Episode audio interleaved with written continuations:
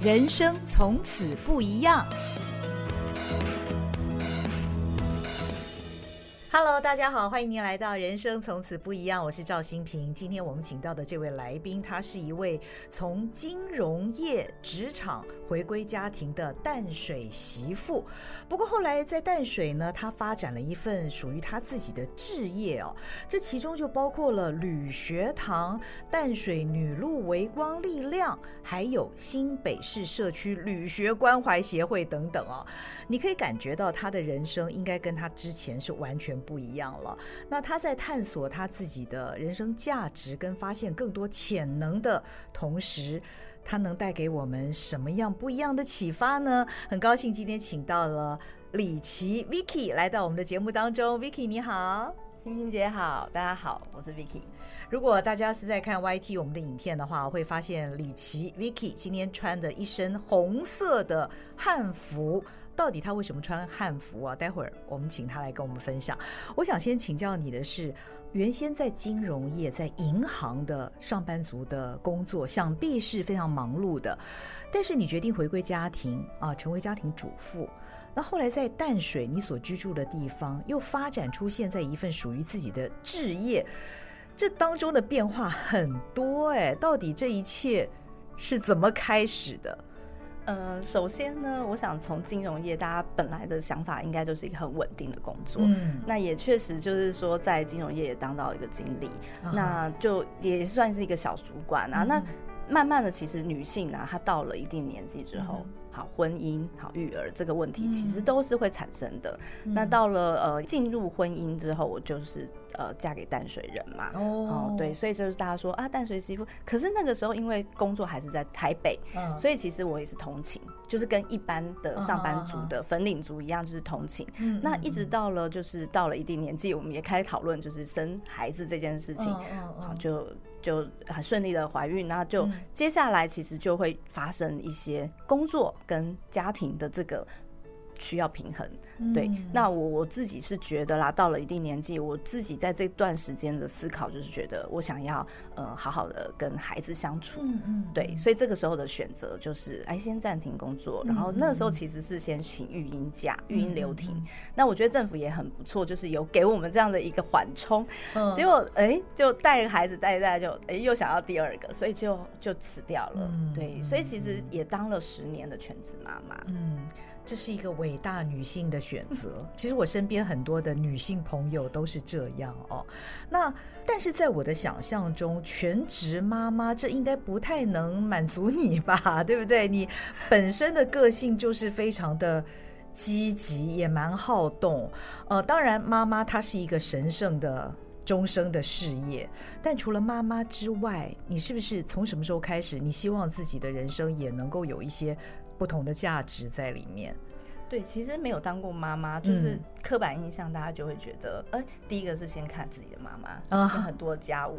好，然后但是呢，嗯、到了自己这个年代的时候，我我当全职妈妈总不能只有在做家务，嗯，对，所以其实会带着孩子一起去学习。哦，那我觉得也是在那个时候开启了我真正的旅学，嗯、就是一一边旅行一边学习。其实反而是真的是从我当了妈妈，跟着孩子一起放慢脚步。在在哪里旅行啊？就在在淡水自己的。周遭什么都可以，然后也那时候就是因为参加一些共学团，所以又认识了很多跟我比较接近，好，就是呃大家志同道合，一起带着孩子一起学习的妈妈的一些全职妈妈，那我们就组共学团，所以我们就会每个礼拜都安排课程，我们自己就当老师，嗯，对，所以其实旅学堂其实也是在那个时候种下的种子，嗯嗯嗯，你是二零一九年创办了这个旅学堂。旅学堂，旅行的旅，主要也是带大家走逛淡水吗？对，其实旅学堂它不一定是在淡水，嗯、但是我是希望说用旅人的视角去重新发现淡水的美好。嗯嗯，你的后来所做的这些事情哦，都跟你所居住的淡水脱不了关系。谈谈淡水对你的意义，除了它是你现在居住的地方，你跟它可能很熟悉之外，我相信淡水一定带给你一些感动，所以你为它做了很多事。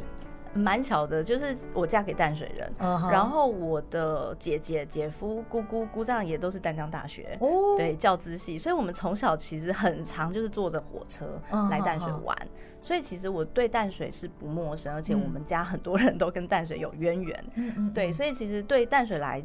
呃，淡水对我来讲，就是说，我觉得真的住下来之后，呃，你有时间慢下来，你就可以去探索它有很多很有趣的地方。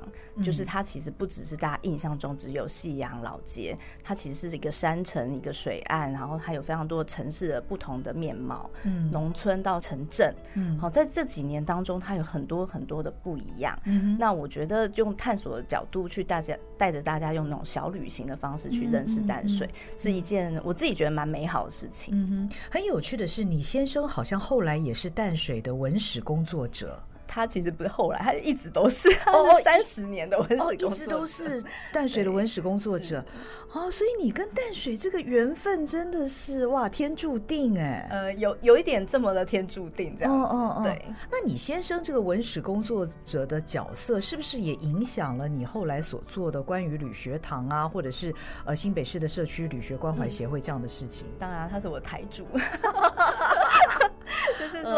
在旅学堂这件事情当中呢，嗯、其实我比较像是做行销或者是客服，一些做企划，嗯、那就是他的导览内容都基本上是他开发的，不管是路线啊，或者是说这些特特主题，然后内容上、内、嗯、涵上面，它其实都带有文史。哦，对，哦、就是呃穿越古今这样的一个概念，对。嗯如果你要跟一个没有来过淡水的人介绍淡水，不要讲没有来过，其实大家都应该都去过淡水了。但是，真的我们的印象里面，可能就是什么阿给啊、虾卷啊、老街、夕阳哈。就连我自己，其实我也是淡江大学毕业，也玩过淡水的不少地方。可是你要我真的要理解淡水的历史，好像一时之间我也讲不出来。嗯、所以你会。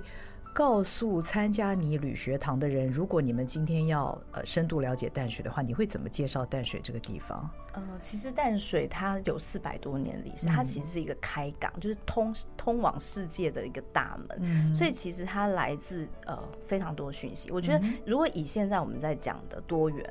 嗯，好，然后或是平权，嗯，其实我觉得淡水它真的是一个代表性的，哦，真的，对，多多元跟平权是的，哦，对，所以它怎么说起呢？呃，像我们现在穿这个衣服是汉人的衣服啊，所以但是你又知道说马杰博士他是来淡水，是他在淡水这边他宣教，对，他有教育，他有医疗，嗯，马街医院也是马杰博士这样子的延伸，对，就是街医馆，它是马街医院的前身，嗯，所以洋人在淡水的历史还有。后来的日本人，嗯，他也盖了非常多在淡水的一个房舍，嗯，对。那其实这些呃多元族群，然后包括马杰博士，他太太是呃汉人，就是张聪明，这异国婚姻，哦，对。所以其实我我自己觉得说，一直挖一直挖下来之后，发现哇，原来女生求学是在淡水开始。这也就是为什么旅学堂它除了有旅行的概念，它其实也是致敬女学堂，就是女子求学的第一条。真的，嗯，哎，我真的是长见识了。但是我我我的见识也非常贫乏。原来女性求学是从淡水开始的，全台女子首学就是马杰博士哦，就在淡水哦。所以这些综合的因素也让你的后来现在积极所从事的事情，除了跟旅行有关的话，其实你很重视女性的力量这件事情。嗯，对，其实因为、嗯、呃，我自己本身也是从职场然后离开，然后到全职妈妈。嗯，那我觉得全职妈妈有一点点像是被刻板印象绑住了。就算像我们可能是一群比较。呃，有动力的妈妈，哦，可是我们还是会觉得，哎，好像就没有我的名字了。哦，我们身上就变成是某某人的妈妈，某某人的太太。对对对对，就这十年之间，你好像呃，我做了很多事，可是说说不出我做了什么事。哎，你想这我很有感呢，因为我很多朋友，我相信听众朋友们也是，啊你们的朋友如他的 LINE 名称后面都要刮胡某某某某的妈妈，以资识别。对，妈妈真伟大。我们的身份突然之间少了我们自己。嗯，所以呢，你怎么发掘你自己？对，其实其实这个过程当中，嗯、我觉得包括创业，其实一开始没有自信，嗯、就是一开始我觉得虽然负责人是挂我，可是因为淡水我真的没有办法像我先生这样这么了解他的内涵，嗯、所以其实对我来讲还是虚虚的。嗯、然后，而且我站在一个负责人这样子的一个外在上面，嗯、我会觉得说，我怎么去跟其他土生土长的淡水人去说，为什么今天吕学堂是我？嗯，哦，对，那当然，因为那时候是因为我现在在上班，所以负责人一定要挂我。嗯、但是我会觉得说，我不会希望我自己只是一个就是挂名的。对，我希望真的自己有一个什么角色在里面。那如果说我今天除了旅游哈，除了文史导览之外，嗯、我可以再协助地方的妇女，就像我一样，就是想要再回到职场。然后想要更认识这个孩子们成长的地方，我们不要讲说你自己住的地方，而是你要陪着孩子长大。嗯，那孩子在这边求学，孩子在这边成长，嗯，那这就是你的个第二家乡。嗯，对。那我们怎么样去让这些女性呃重新的再回到这个社会？哦，有点培力这些妇女的味道。对，我陪伴，也是我自己在。觉察我自己，就是嗯、呃，怎能够怎么样再找回我自己的，不管是自信或是能力。嗯，那你做了哪些事情让你找回了自信跟能力呢？其实这一路上面啊，嗯、就是呃。做很多活动，嗯、但是这活动对我来讲，我觉得它就是一个劳力，就是可能当然就是说有劳心劳力啦，是但是我觉得它是呃有点耗能，嗯，对。那我一直在寻找一个可以让我自己做一个比较中长期的这样子一个发展，就是吕学堂到底是可以。对大家来讲，除了哦带着大家去认识淡水，嗯、那还有什么事情是非女学堂不可的？嗯嗯嗯，嗯对，所以其实我后来就觉得，我找到就是女学堂这件事情。哦，那你看马街当时哦，就是他鼓励女生求学，他特地跑到宜兰，哦、就是请脚到宜兰去，带着这些呃原住民的妇女来到淡水哦念书，就为了让他们念书。哦、那为什么不是周围的这些？呃，淡水的女性呢，而是跑去宜兰这边找原住民的女性过来，就是因为那个民风的关系。当时的女性她就是真的地位比较卑微，嗯、没有办法出来。嗯、那家长也觉得女性是不需要。那我觉得回到现代来讲，很多人就会觉得妈妈就这样，嗯，对，妈妈就就是把孩子好好的照顾好，把先生怎么打理好，对，但是。每一次他们出了什么状况，就是你这个妈妈 没有怎么样，对，所以我觉得女性其实有时候会变成有点有点辛苦的地方，就是她其实既没有，就是到到某某一个阶段的时候，她的社会地位或是她的呃经济的状况，或者是她的一些才能的展现，其实就从社会局给我的资料里面，我看到真的觉得我好像真的要做这件事情。嗯，对，因为它真的掉的太太多了。嗯嗯嗯，对。所以你做了哪些事情，也帮除了帮助你自己找回自信之外，也帮助在地的一些妇女。呃，后来其实就社会局说，哎，我们有一个新北市想推动女路，有两条，然后淡水女路是他们那时候要发展的第三条。哦，第二条共寮，对，哦，贡寮、金童，对，然后海女，共寮，对。然后淡水，第二条是海女，第一条是女矿工，第二条是海女。那第三条他们说，因为女子首学在女学堂，那女学堂其实是现在的淡江中学，就是周杰伦念的那个学校的纯德小学那一栋。对，那就后来就说，哎，因为女女子地标嘛，就是女性文化地标在那边，那希望就是说淡水也能够有一条女路，然后带着大家认识这些女性在淡水的故事。对，所以其实我就觉得说，好啊，那如果又是我先生来讲，好像也没有什么意思，就干脆就来培力，培力一些在地妇女来加入这个导览的行列。但我又觉得说，不要只是让他们学会导览，因为如果今天没有那么多团的时候，那他们要做什么？所以我就会定位是说，把它变成是自己的，找回自己回到职场的自信建立呀，或者是说，呃，其实我们是可以创造一个共学的一个。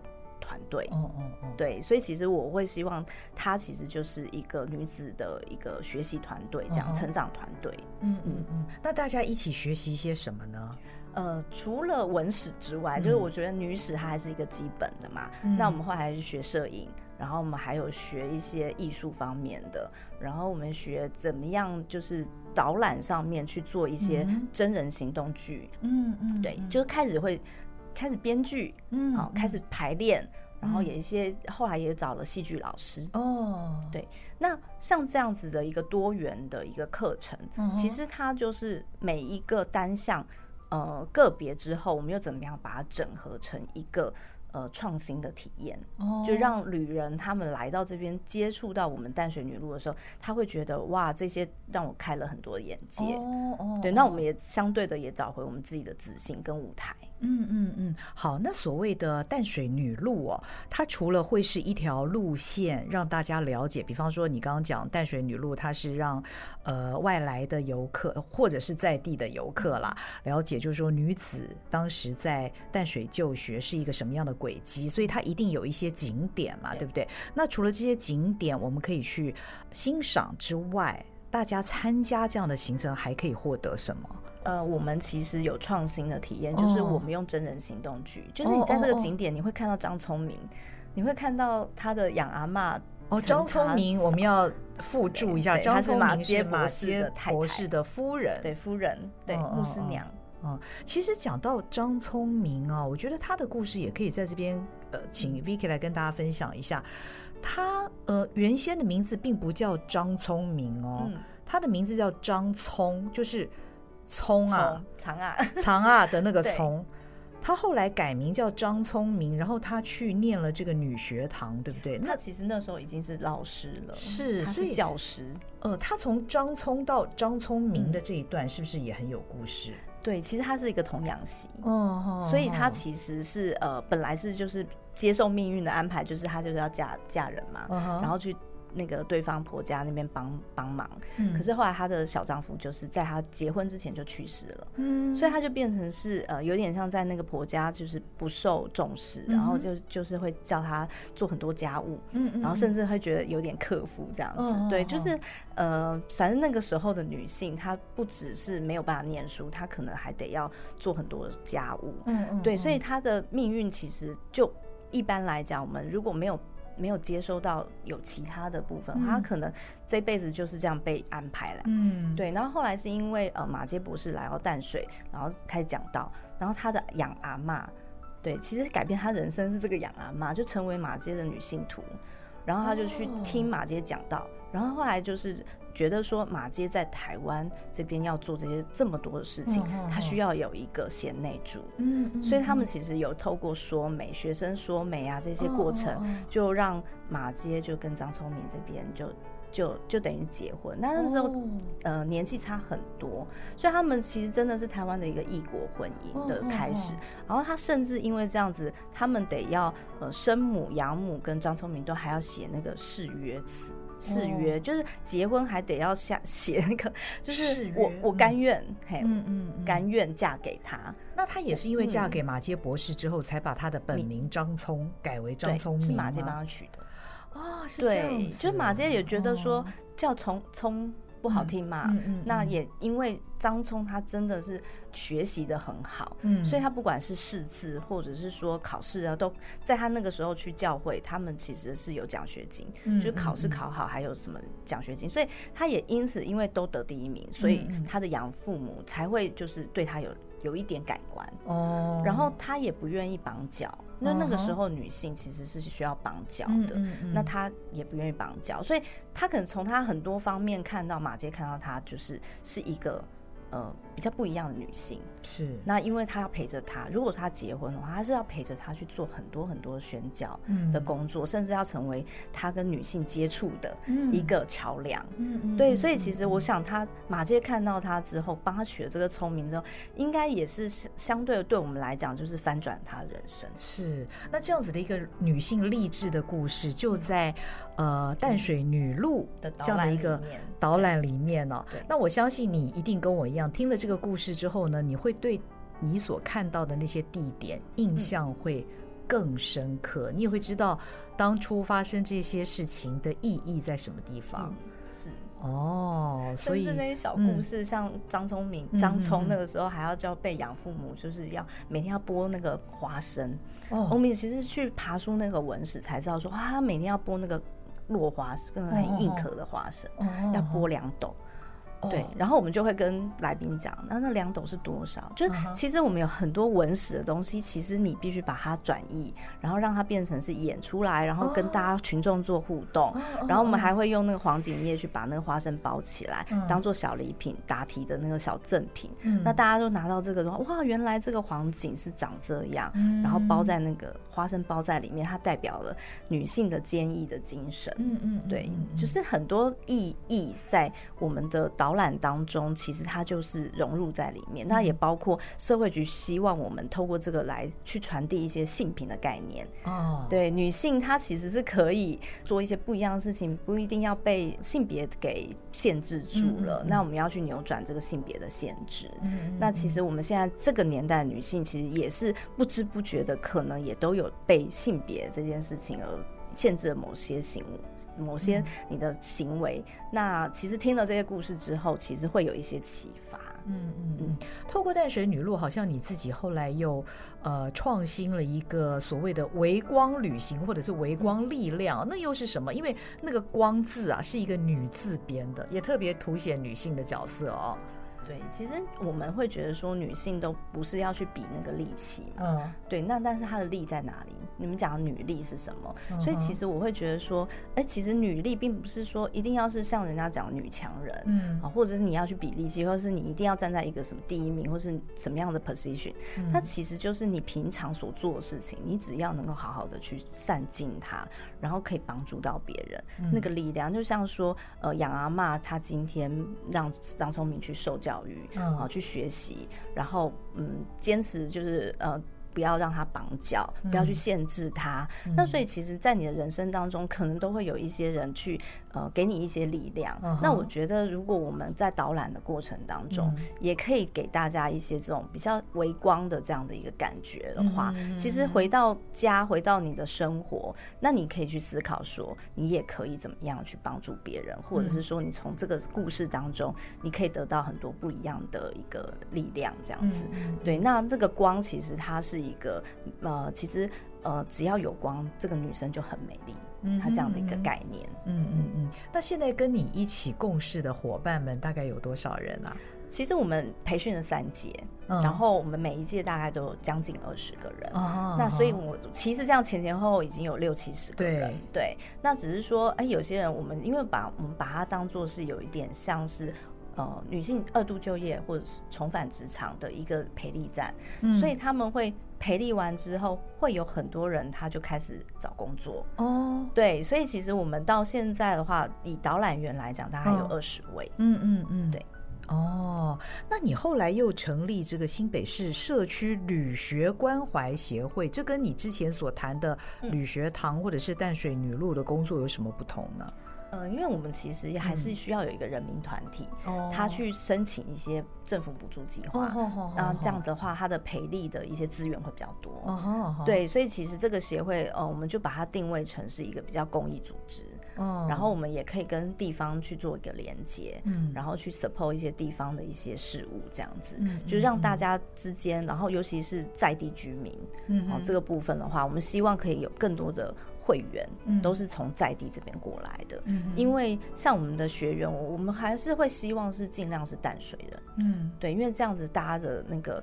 呃，就是聚集在一起比较快，嗯哼，然后我们要讨论什么事情啊，或者是说我们要出出任务，那大家不要花太多的时间，因为我们都是知道我们彼此都还有家务要做，嗯、我们都有小孩要接送，嗯哼对，时间到了我们就各自解散去接小孩，对，所以其实这相对就是说我希望就是让更多在地居民可以认识我们，所以就是成立协会，哦、这样的话其实也可以打开我们的知名度，嗯，淡水其实也是一个大家。他蛮喜欢去观光游览的一个地方哦，所以我相信在地的一些导览的一些小企业或是组织也蛮多的。那像旅学堂或者是新北市的旅学关怀协会这样的组织，它的特色或者说它跟其他的这些组织不一样的地方，主要你觉得是在哪里？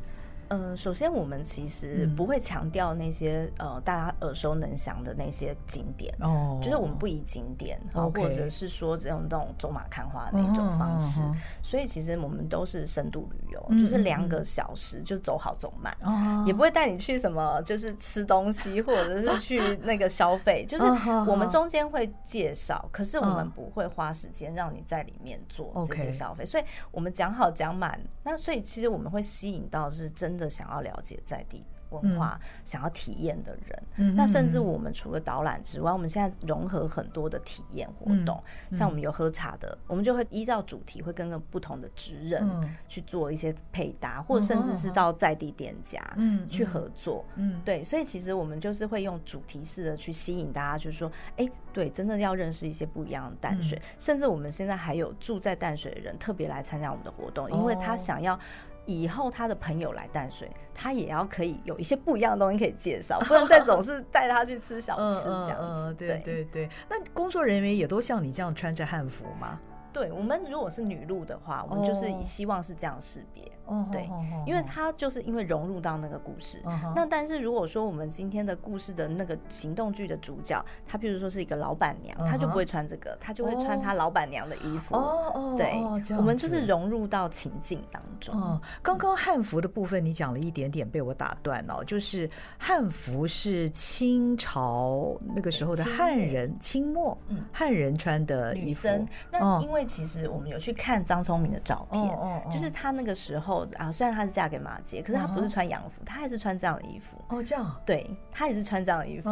对，那当然这个我们现在衣服就是改良过的，嗯嗯。可是它大概的形式就是这个样子。对，所以我们都会去对照那个呃老照片。嗯，对，嗯。所以这个时候我先生的那个文史工作者，他就必须要帮我们把关。嗯，有些东西它的呃前因后果，那他到底真正那个时代发生。什么事情？嗯，对，那包括服装，我们穿这样的衣服去演绎这样子的呃人，这样的女性，她到底合不合适？嗯、所以我们其实也会看角色，嗯，所以大家的衣服啊、呃、也会不一样。嗯，那或者是说，我们的后来的，我们就说我们的带路人都叫聪明带路人。哦，对，就是带路，其实它是有点像说啊，带着大家走走。对，我们带往这边走，往那边走，这样。Uh huh. 那我们用聪明，是因为我们都是女性，我们想要跟张聪明致敬。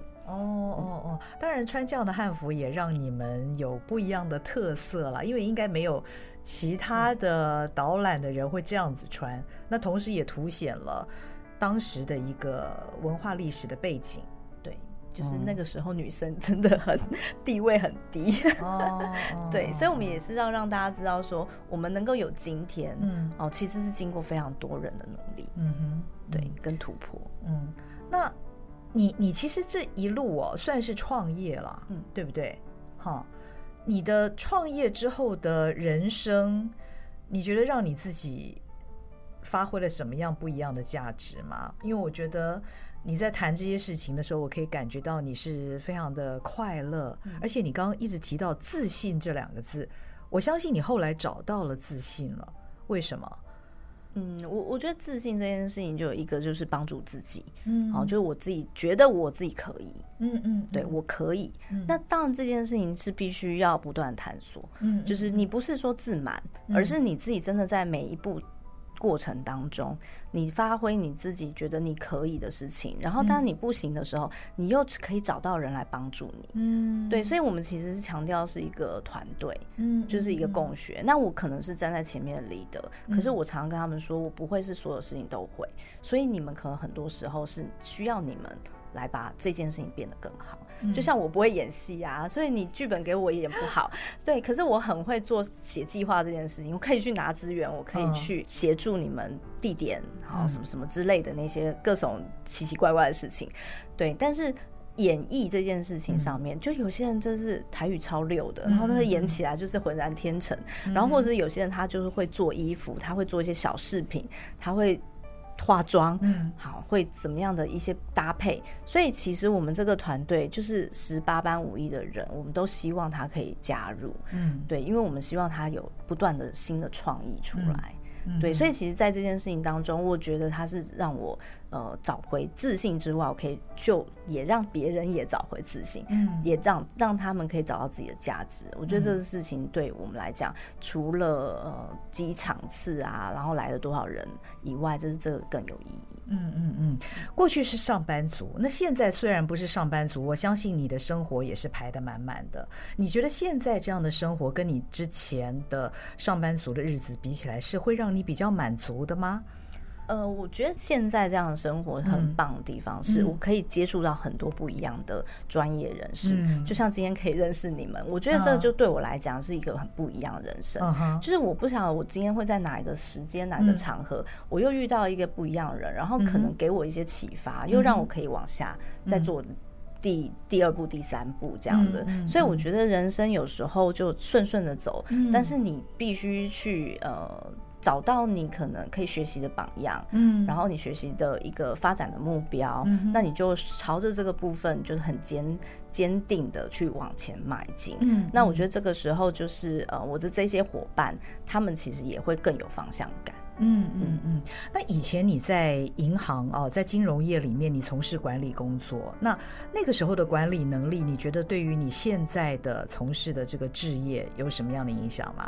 哦，有有喂，因为其实我那时候呃，算是嗯，本来其实只是一个小会计，就是做好自己每天的 daily 的事情就好。后来其实就自己也是比较，嗯，就是可能也是比较希望可以更追求一些不一样的，所以其实去念了研究所，然后回来之后就做比较管理职，那其实会。比较希望可以看到老板怎么想，嗯哼，嗯哼，好，然后我们可以怎么做，可以符合老板的想法，嗯，嗯，因为其实我觉得有时候不是你自己想要埋头苦干，嗯，做得很好，你自己觉得很棒，可是要看看这个是不是符合公司的策略、公司的目标，是，所以其实我觉得是在那个时候奠定的。我在思考很多事情的时候，我不会只看现在，我会看也许。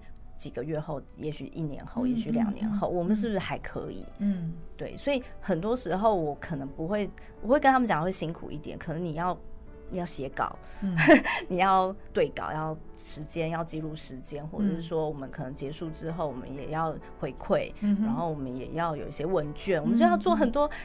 从头到尾的事情，嗯、而不是这件事情做完了就解散。嗯，对，所以其实，在管理职上面，我们就会做很多的规划、执行，跟最后的回馈 feedback 之后，再回到前面。嗯、所以这件事情其实是在当时的职场上面训练出来的。嗯嗯嗯，所以也成为你后来的养分了。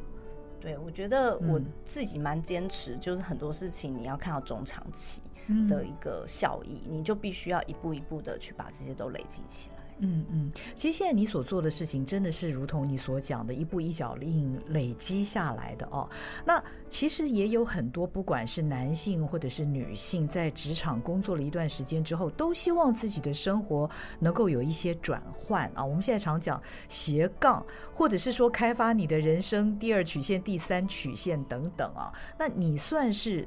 走了这条路了，所以你会给类似这样的，也许跟你的年龄相仿，或者是说有差不多同样心态的人们，你会给他们什么建议呢？如果他们想要找到人生的另外一片天空。呃，我觉得首先先要问自己到底喜不喜欢这件事情啊。嗯、你如果没有兴趣的话，其实真的不要硬做。嗯哼，对，尽管它可能现在看起来是一个很不错的产业，嗯、但你能不能持持之以恒，能不能走得久？嗯、然后还有你的周围的这些人是不是真的都支持你？但你如果不支持你的时候，你还有没有那个勇气可以一直一直下去？嗯嗯，对，所以其实包括你可以问自己，包括你跟身边的人可以多多讨论。对，然后就是找到一个自己能够持之以恒的一件事情，它的意义在哪里？嗯、你可以自己先想清楚。嗯、那当然，我觉得，呃，人生随着自己的年纪，然后你孩子的成长，那你有时候看到的风景会不太一样。嗯、对，那也不要就是觉得说，哎，我不能改变。嗯。对，就是如果真的转弯会更好，那其实也不见得一定要固固守在原本的地方。嗯，嗯对，就是多多的去尝试，然后也不要去给自己太多设限。像我其实会觉得，我做了女路之后，我会发现说，嗯、哇，原来其实男性的框架比女性还要多 真的、哦。所以我们其实现在下一步可能有点想要解放男性。哦，我觉得需要哎，因为其实讲女权也好长一段时间了，希望是平权嘛。对，现在女性也都抬头嘛。那平权真的很重要。那今天呃，其实 Vicky 她也带来了一些。呃，他们的制作物啊，一些出版品，我觉得好细致哦。像他送给我一本，这个是线装的。现在其实很少看到线装的这样的小册子，而且它的封面是用很美丽的布做成的。这个叫做护尾好说读册，这个也是你们在呃导览的时候会给。所有的学员们，或者是这些来呃一些旅人的一些小纪念品，是不是？是我们在开发那个旅游伴手礼，嗯、那我们希望是可以跟我们的主题结合的。哦、那这是其中一个，嗯、是因为我们其实女路的第一条路线是在讲求学嘛，嗯、所以女生可以开始读书这件事情，她首先要有书，哦、所以读册它就是读册，读册对，就是要开始读书。然后那个时候又因为又是都讲台语，嗯哼哼，所以其实我们就是用这样互为，其实是淡水的旧地名。对，所以互为，然后好说是女子，好就是一个女生，女家子 就是好。对，所以其实我们这个当然也是我们这个团队里面就是有一些文学的老师啊，跟我们讨论出来的。那我们前面还有一个新传，就是表示说我们其实是现代人哦，现代人再重新的去复刻。嗯哼，对，那新的对是新的。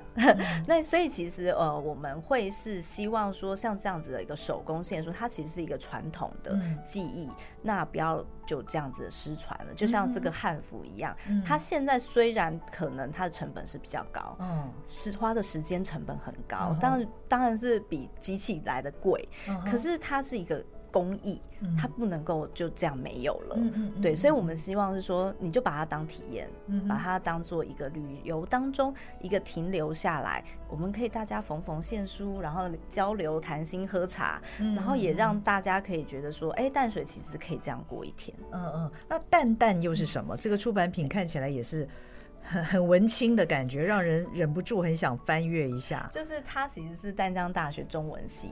他们有一个田野调查研究室，嗯嗯，那因为他们每年他们其实都会针对不同的主题，嗯，然后去做填调。